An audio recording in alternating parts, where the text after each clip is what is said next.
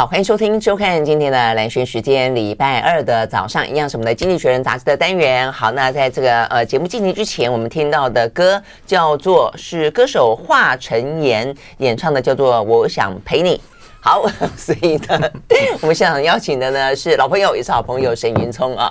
啊，大家好。刚才那时候你说歌手叫什么名字啊？我们就说，我们刚研究了一下啦，因为他姓华，中华的华，那我就说他的姓放在姓上面应该念华才对。我说啊，华晨妍呢，结果沈云聪就说他弟弟叫，他弟弟叫，这样不不礼貌了，不行不行。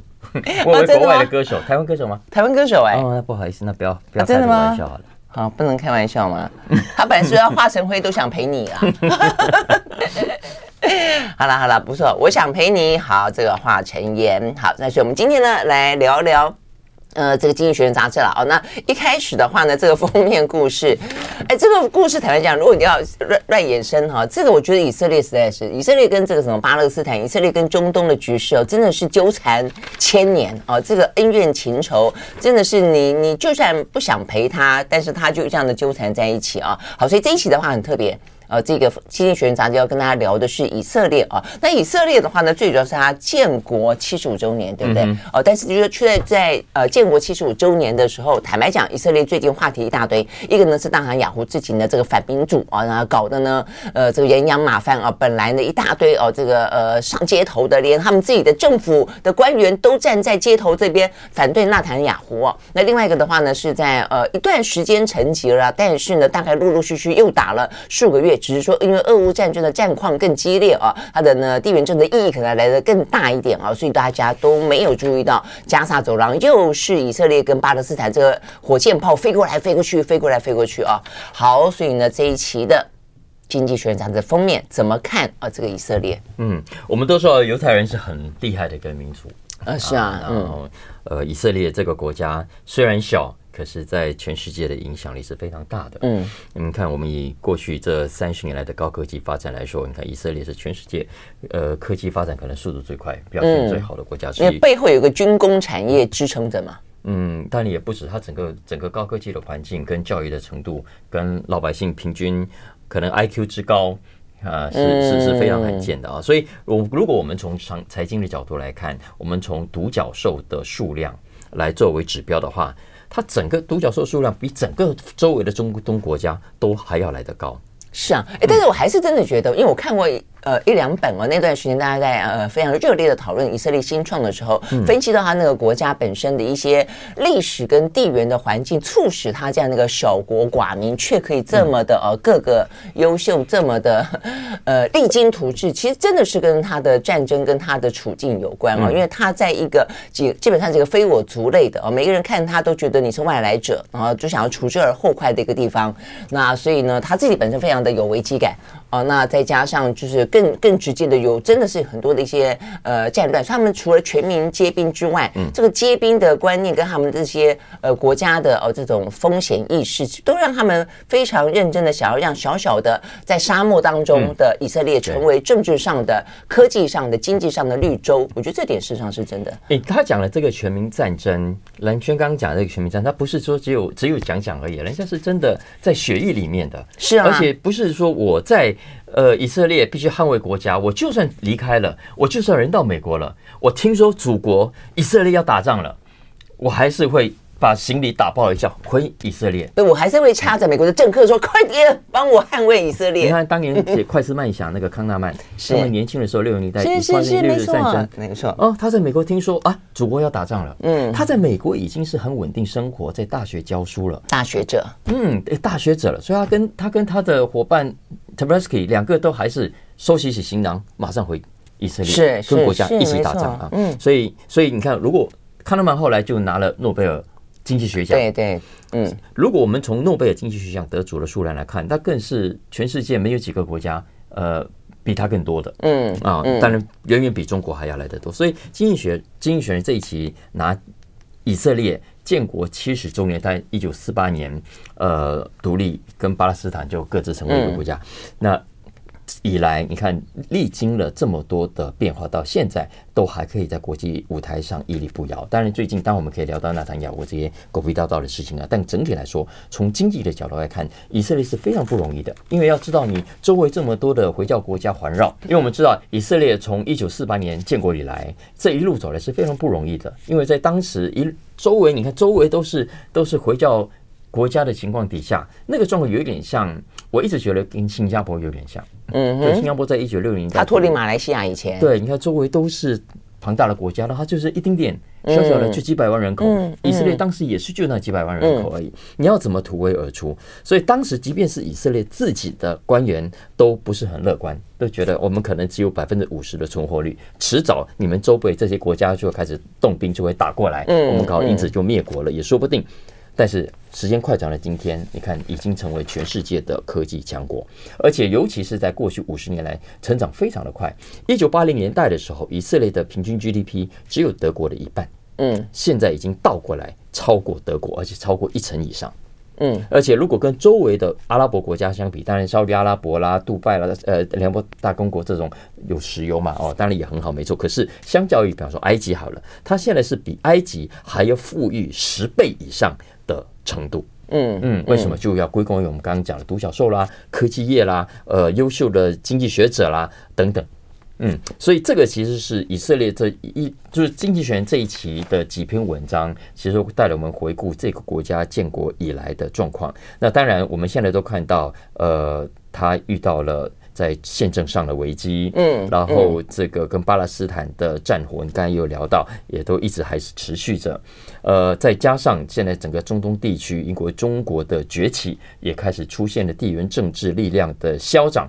那经济学人这一期的为什么拿它当封面，主要是要让我们看到以色列这个国家未来这几十年将会面临不同的威胁，当然也会有不同的机会。，OK，好，所以我觉得这个，我觉得对我们来说当然是很具有一些警惕的作用了。因为过去其实我还记得，呃，很多台湾啊，在谈到我们的处境的时候，也经常会跟以色列做比拟嘛。因为我们对岸啊有一个很大很大的国家，而且更大啊，它是中国，也不断的在呃长大当中。那甚至的话，柯文哲我还记得他不是在什么城市呃这个呃访问的时候，还特别去了一趟以色列啊。但是那个时候我们都在讲说，我们应该要效法以色列的是，因为有这样的一个危机意识啊。因此呢，要自立自强。然后我们的科技，我们的科技岛这样的说法，事实上我们也很具有这个条件可以去发展。但是怎么讲都没有想到说呢，我们现在没有学到以色列的呃这个强国，却学到他的强兵，而且是很无奈的。就是我们讨论更多的是，我们要不要跟以色列一样全民皆兵啊？我觉得这个事情其实是很。就是很很很让人家难过的了啊！就是说，台湾其实呃具备有啊这个或者无不管是客观条件无奈具备，或者说主观条件人民聪聪明优秀勤奋啊可以具备，但是现在的处境啊到底跟以色列嗯哪些地方像，有哪些地方不像？我们休息再回来。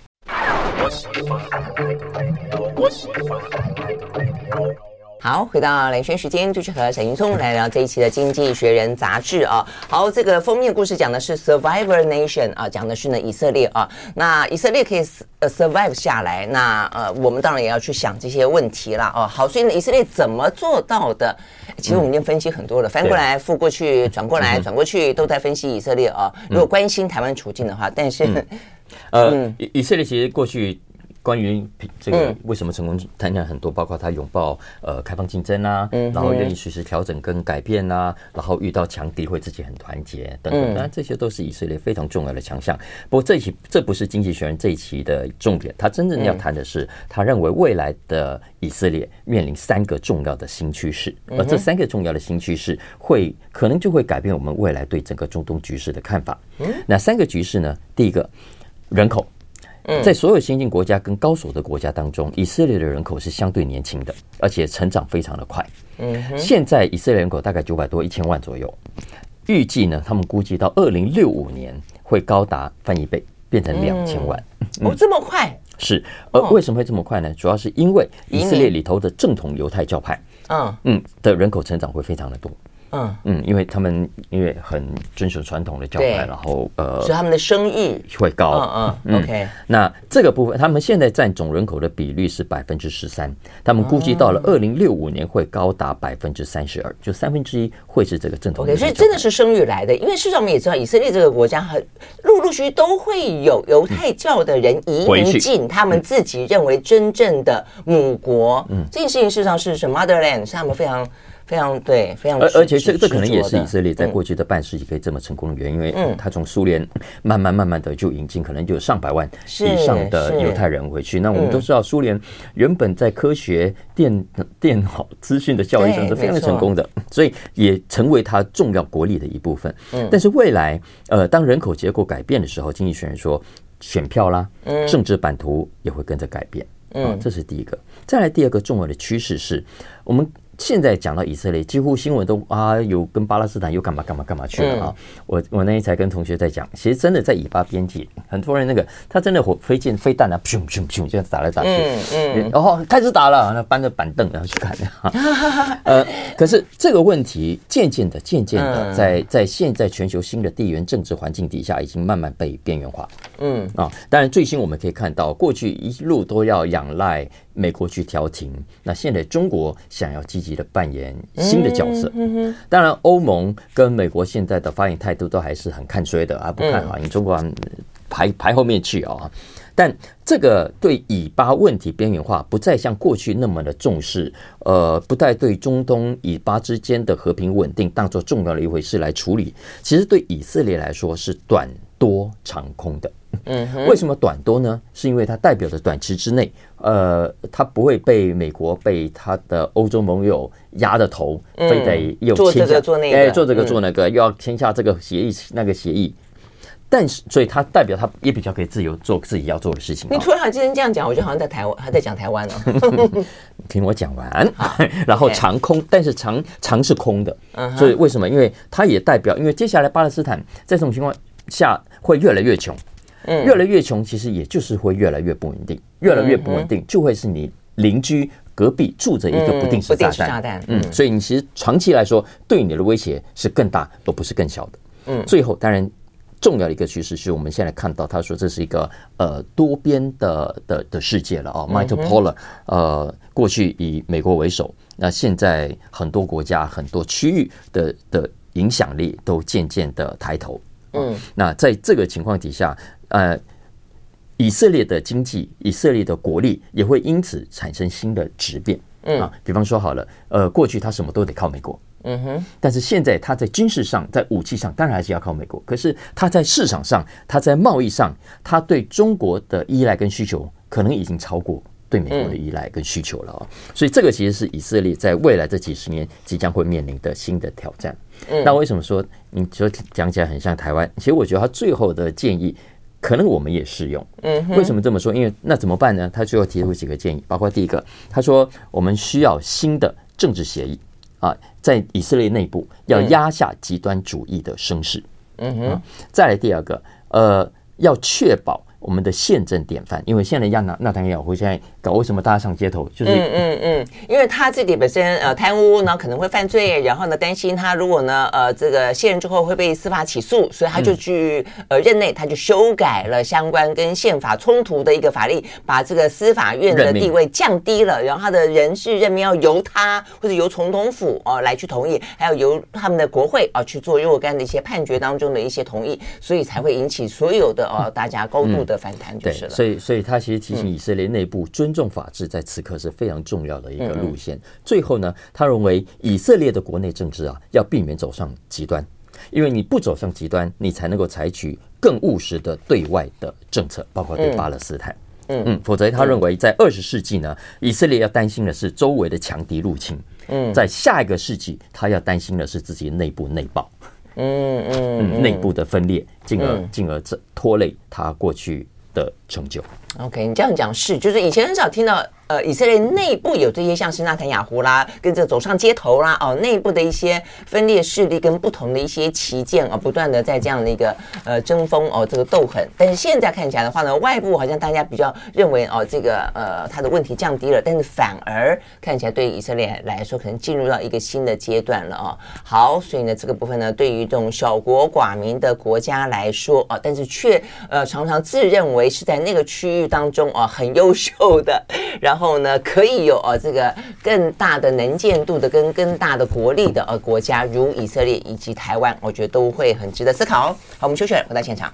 I like 103, I like radio 好，回到蓝轩时间，继续和沈英聪来聊这一期的《经济学人》杂志哦。好，所以呢，呃，每个国家都有自己的问题，都在奋力求生当中哦。那这个以色列活得精彩哦，但是它有这个新的问题。那我们刚刚谈特别谈到台湾啊，也在每一步的啊，这个处于台湾目前最艰巨的时候，而且最艰难的选择的时候啊。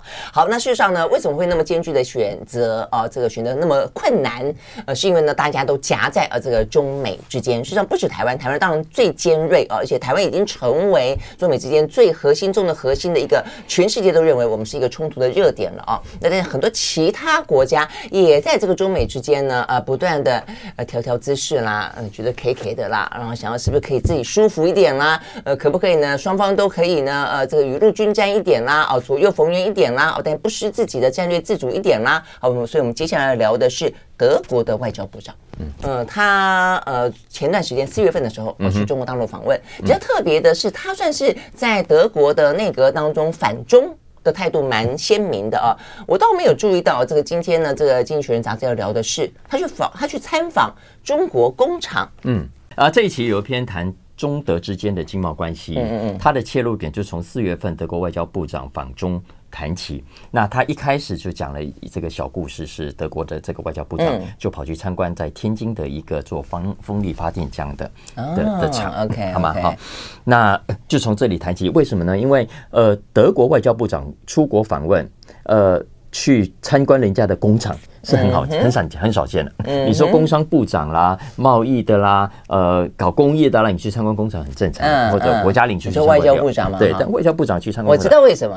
因为他是绿党的，哎，没错，嗯，没错，他参观，他去看风电嘛，对不对？对对对，好。但呃，其实这个文章不重点不在这里，而是谈中德之间的贸易关系。是。那我我也一直觉得中德之间的贸易关系是未来这几年很重、很值得重视跟观察的。为什么呢？因为呃，一个呢，中国是全世界看起来最重要的市场，毫无疑问的，而且是成长中。嗯。另外一个呢，是欧洲，也是全世界最大。工艺最强的国家，嗯，就当这两个国家相遇的时候，它未来会发生什么样的事情？因为，呃，如果纯粹没有地缘政治的因素的话，我想中国对德国而言是毫无疑问是必须一头栽进去。哦，是他们的贸易也非常非常高。我记得中国是德国最大的一个贸易伙伴。没错，不但如此，中国应该也是德国单一的最大投资国家。嗯嗯嗯，双边贸易呃进出口加起来，已经在二零二二年是连续七年成长了。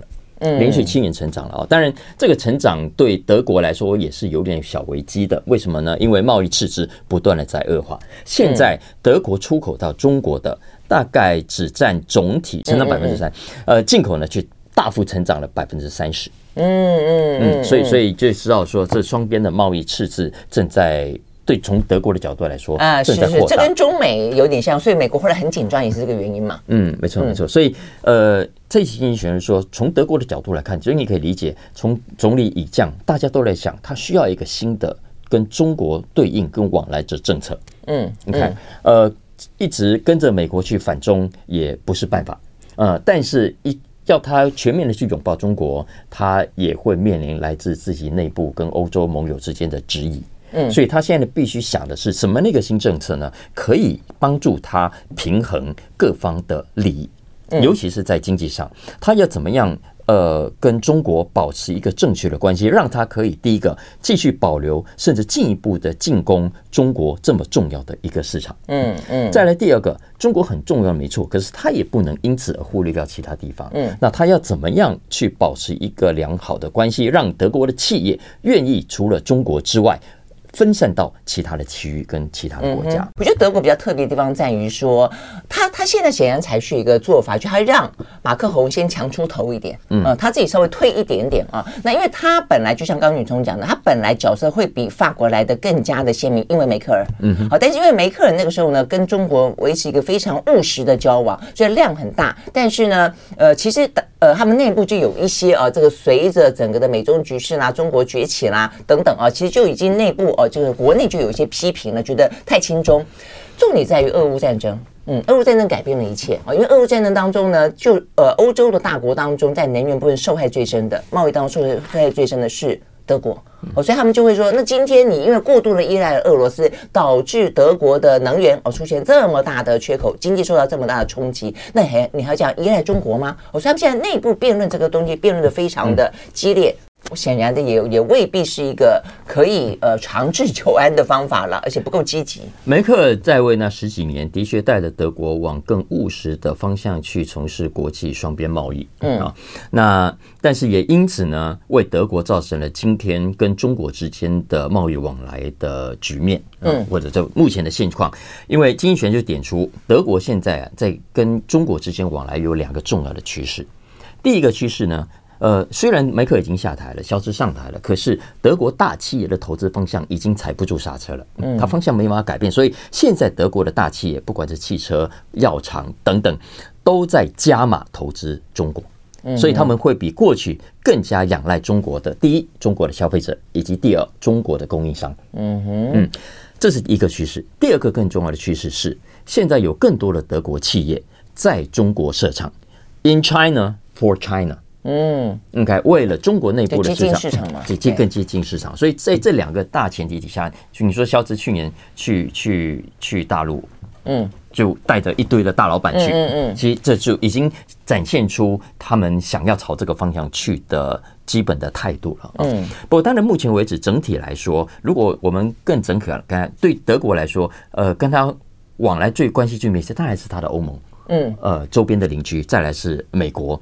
那中国很重要，没错。可是整体来说，重要性还不高。不过，经经济学这一篇还是要回头提醒大家。呃，虽然总体而言，我们从数字来看，跟德国关系最密切的还是周边的国家。嗯，可是中国在某些方面是扮演非常重要的角色的。对德国来说，我举几个数字就好。首先，第一个电路板，电路板大概占德国总体进口的百分之将近六十。嗯哼，笔电占全德国进口的百分之八十，我是说来自中国的。嗯，太阳能板占百分之九十五。嗯，更不何况你接下来电动车所需要的各种的稀土啦，呃呃呃呃镍啦，呃其他的这个原物料，中国对德国经济呃所扮演的重要性，看起来在未来几年只会更高，而不是更低。那这种情况下，德国怎么办？对呀，我觉得这就是一个信任问题。讲到底。觉得如果说呃你没有信任关系，这个怎么听就怎么危险。嗯，但如果你有信任关系的话呢，某个程度它就会是一个很好的一个互补或者很好的一个呃互动合作，对不对？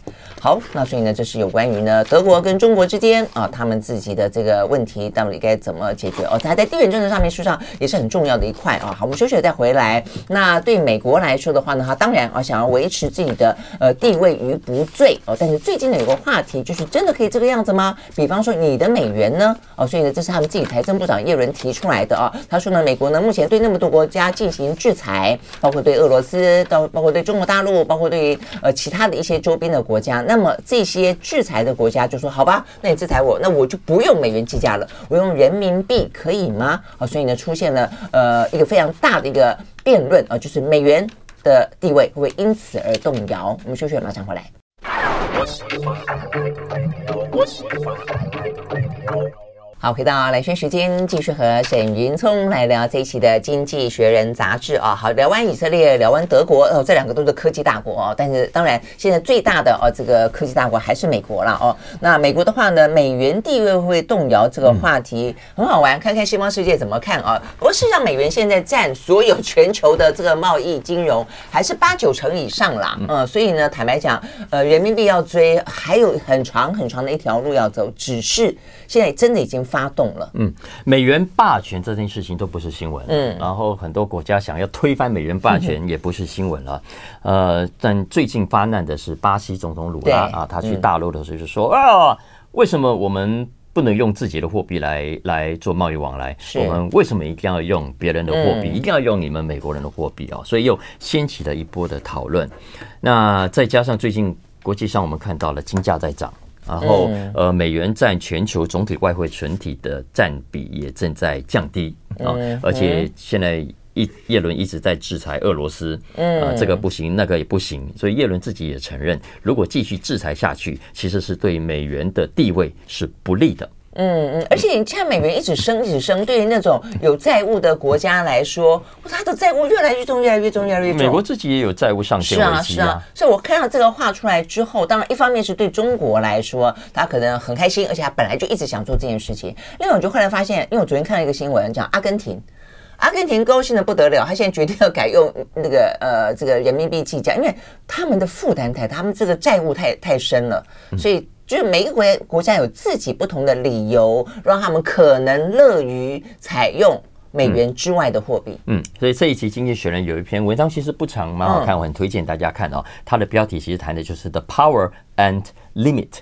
of USD”，或者它的力量以及它的限制。嗯，我们先讲力量好了。以上刚刚讲的想要推翻美元霸权，巴拉巴拉巴拉各种的说法，《经济学人》说哈，呃，如果你很乐观的觉得哦，快被推翻了。啊，那没有哎，对，他说不，你跟现实脱节了啊。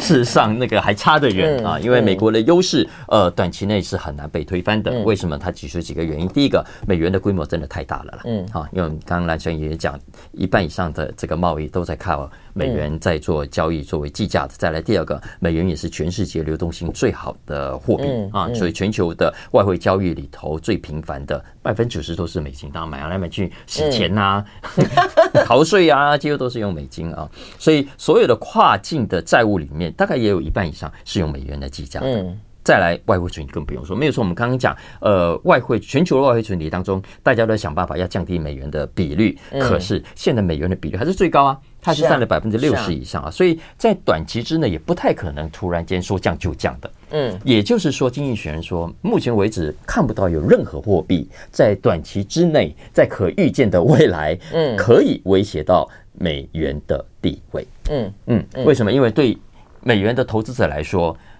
你不买美元。你要赌人民币，要赌欧元，要赌其他国家货币，那个风险更高。对啊，而且坦白讲，我觉得美国还是稳定的，就是美元还是稳定。即便我们讲到说啊，美国的政治纷纷扰扰，但你不会担心它的这个什么呃货币啦，突然之间大贬值啊，这个国家崩溃啦，大概不至于到这种呃这种地步。当然还是可能的。我美国的状况其实没有大家想象中那么强大，但是这是相对的，这是相对的。比方说，因为你相对之下，好，没有百分之百了。另外两个重要的货币好了，一个欧欧元，嗯。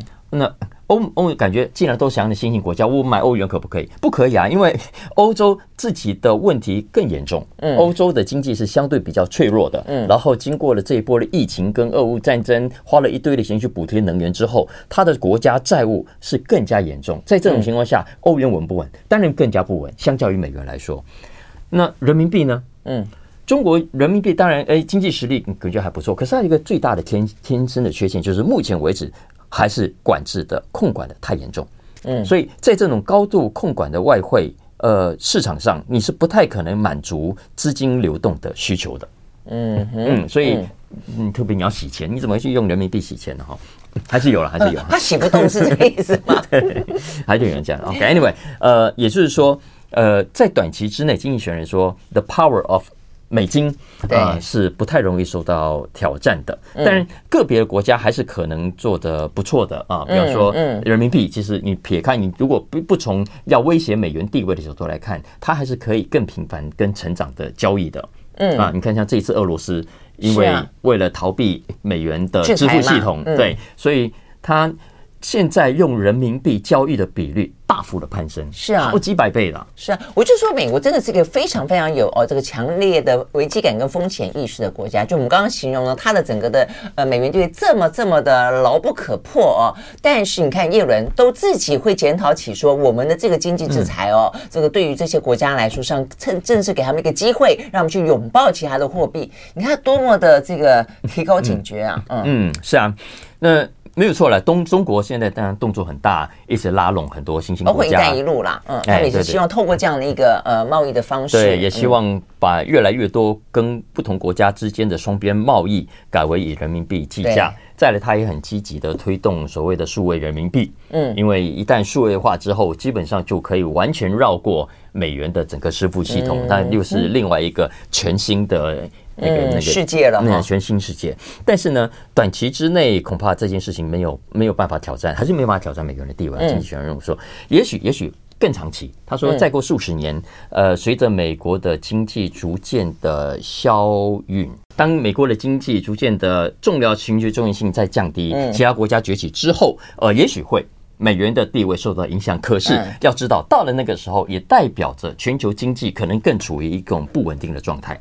嗯，OK，所以在更不稳定的状态底下，你觉得其他的国家会希望更稳定还是更不稳定？他们会希望在不稳定的状态下想办法抓到一个复苏。是啊，所以在那种情况下，也许大家还会倒过来更希望美国美元强一点，嗯，让大家至少在汇率、在交易、在计价风险上能够有效的降低一些。对啊，对啊，所以所以是有避险这个概念对。所以所以他意思是说，呃，这就是他看的长期的美元的 power，所以。不要太天真了，就没有说，人民币可以呃不断的在蚕食鲸吞美元的地位，可是短期之内美元的重要性还是嗯被动摇不得的。嗯嗯，当然，我是我真的觉得，不管美元，不管美国的国力，啊，不管美国在这个世界上世界的地图上面啊，它的这个分量都还是对中国来说还都还是要遥遥追赶的啦。哦，但是我觉得重点的意义在于说，呃。从单极开始出现双极的想象，我觉得这已经是一个起步了。因为中国就像是美国在形容它，它是有能力而且有意图要这样的做。哦过去有些国家是有能力没意图，有些有意图没能力。哦，但是目前来看的话呢，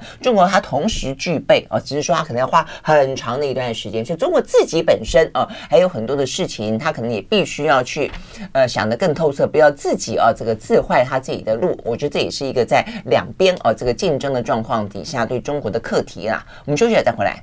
I like 103, I like radio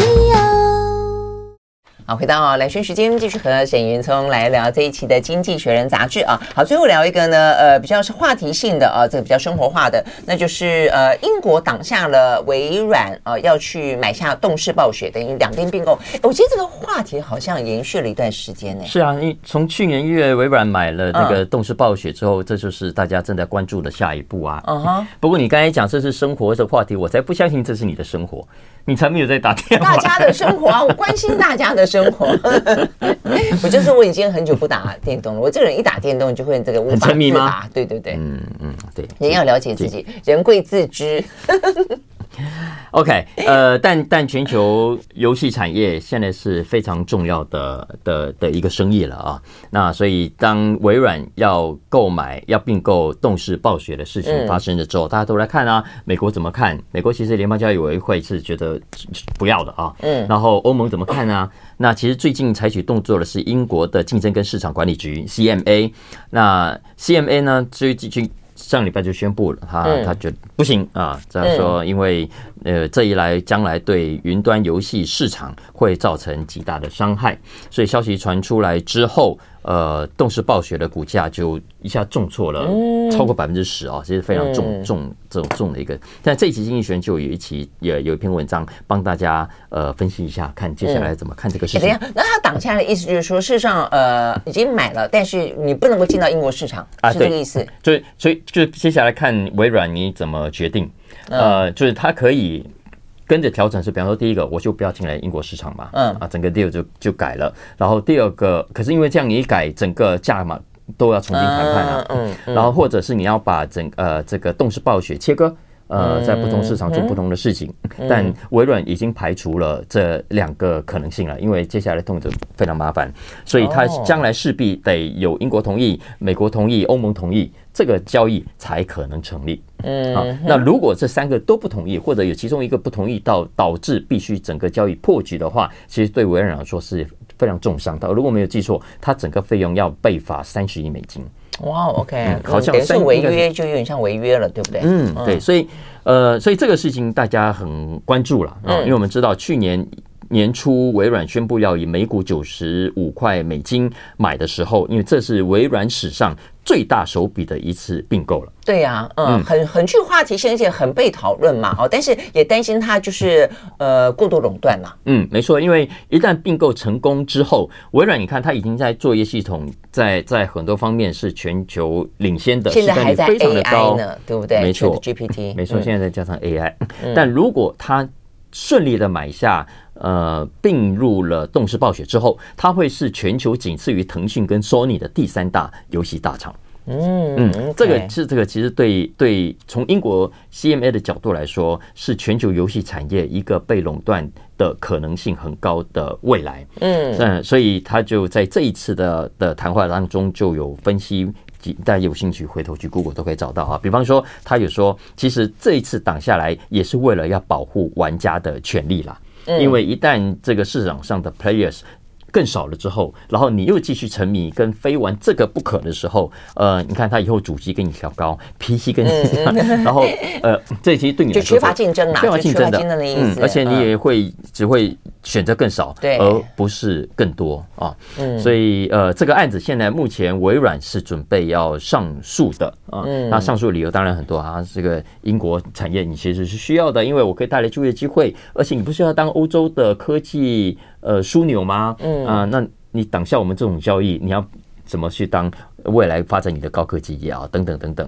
再来，他们也说啊，你误会了云端市场。其实也有某种程度可以这么说，因为云端市场是快速变化当中的。嗯啊，你看，呃，不是。你说赢就赢的，因为消费者跟对游戏的口味也一直在改变。嗯，你一个流行、一个趋势没有抓到，也许就就翻车了。它就不是我垄断得了的，是这个。是你看像 Google 嘛，Google 这么强，它的 Stadia 现在也收掉了。Amazon，Amazon 还有一个 Luna 平台，但这个冷冷清清，相较之下了啊。所以，所以意思是说，呃，目前微软认为，它就算并购了呃动视。暴雪，也不等于它未来就会像 CMA 所说的那样，完全的去去左右甚至垄断市场。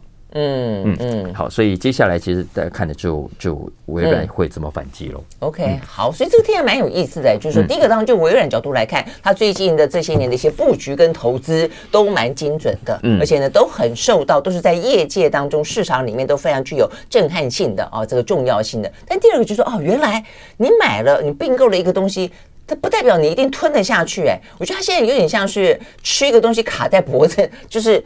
已经吞了，那他已经他已经吞了，但是呢，就有办法。我觉得在国际目前的一些规范呢，他就有办法。如果说你真的违反了一些大家认为的公认的一些游戏规则，它会让你吞不下去。呃，是不是必须要到吐出来就不知道了啦？哦，所以呢，这部分其实就商场上面来看的话呢，呃，都是呃这个很值得观察下去的事情。OK，好，呃，今天非常谢谢沈云聪来给我们介绍这一期的《经济学人》杂志。谢谢，谢谢，拜拜。